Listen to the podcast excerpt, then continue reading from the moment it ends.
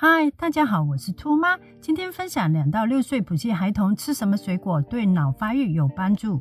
有说自闭症孩童脑部有较多的毒素，例如重金属，而重金属之中，水银是毒性最强的一种，对脑神经系统和胎儿造成的伤害特别大。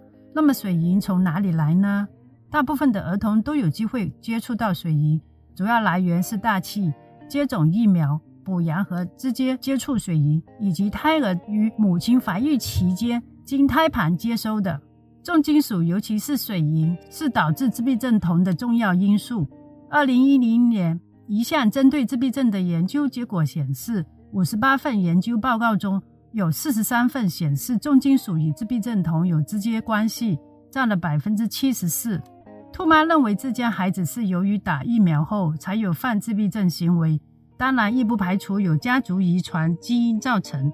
由于之前我的孩子发育表现颇好，后期打疫苗后犯自闭症行为陆续出现，但众多孩童打完疫苗都没有问题时，兔妈儿子有自闭症是否因为疫苗造成，便无从稽考。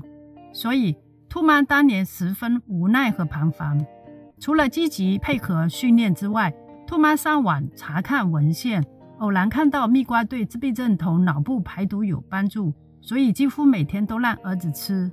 兔妈安排孩子大量吃美国蜜瓜、新疆哈密瓜、凉拌中国小青瓜，借鉴兔妈当年做法。由于孩子要上全日制协康会，所以需要自备水果或吃学校提供的补充能量。一、将湿毛巾头一天晚上放雪柜制冷。二、清晨把毛巾拿出来放在盒子底部，上面铺保鲜膜。三、蜜瓜切粒，用保鲜膜包好，放在湿毛巾盒上面盖好。四、吩咐学校职员午餐后给孩子吃自备的水果。以上是上学日间的做法。在家晚餐时，兔妈也给孩子吃蜜瓜。前面提到的蜜瓜有很多种类，兔妈最常给孩子准备美国蜜瓜和新疆蜜瓜。前者较甜，后者没那么甜，可交替与其他水果搭配食用。亦可以一星期多吃两瓣的青瓜，然后一星期多吃新疆哈密瓜。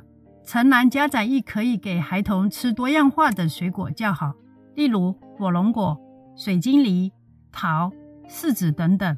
若你想了解孩童食用水果后的疗效，建议看医生或抽血化验。